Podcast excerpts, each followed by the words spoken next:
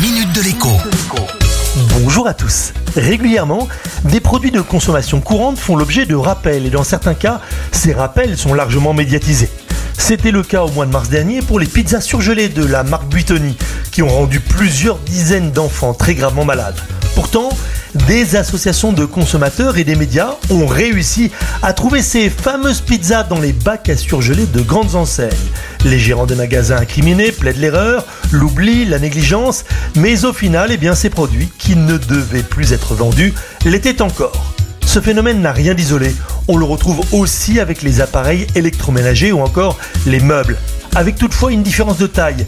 Il ne viendrait à l'idée de personne de revendre des pizzas surgelées qui ont fait l'objet d'un rappel produit sur un site de petites annonces, d'autant que les procédures de remboursement sont assez claires. A l'inverse, obtenir le retour ou le remboursement d'un produit électroménager, électronique ou même d'un meuble peut être plus compliqué. Et surtout, on peut totalement ignorer que l'appareil fait l'objet d'un rappel ou d'une interdiction à la vente.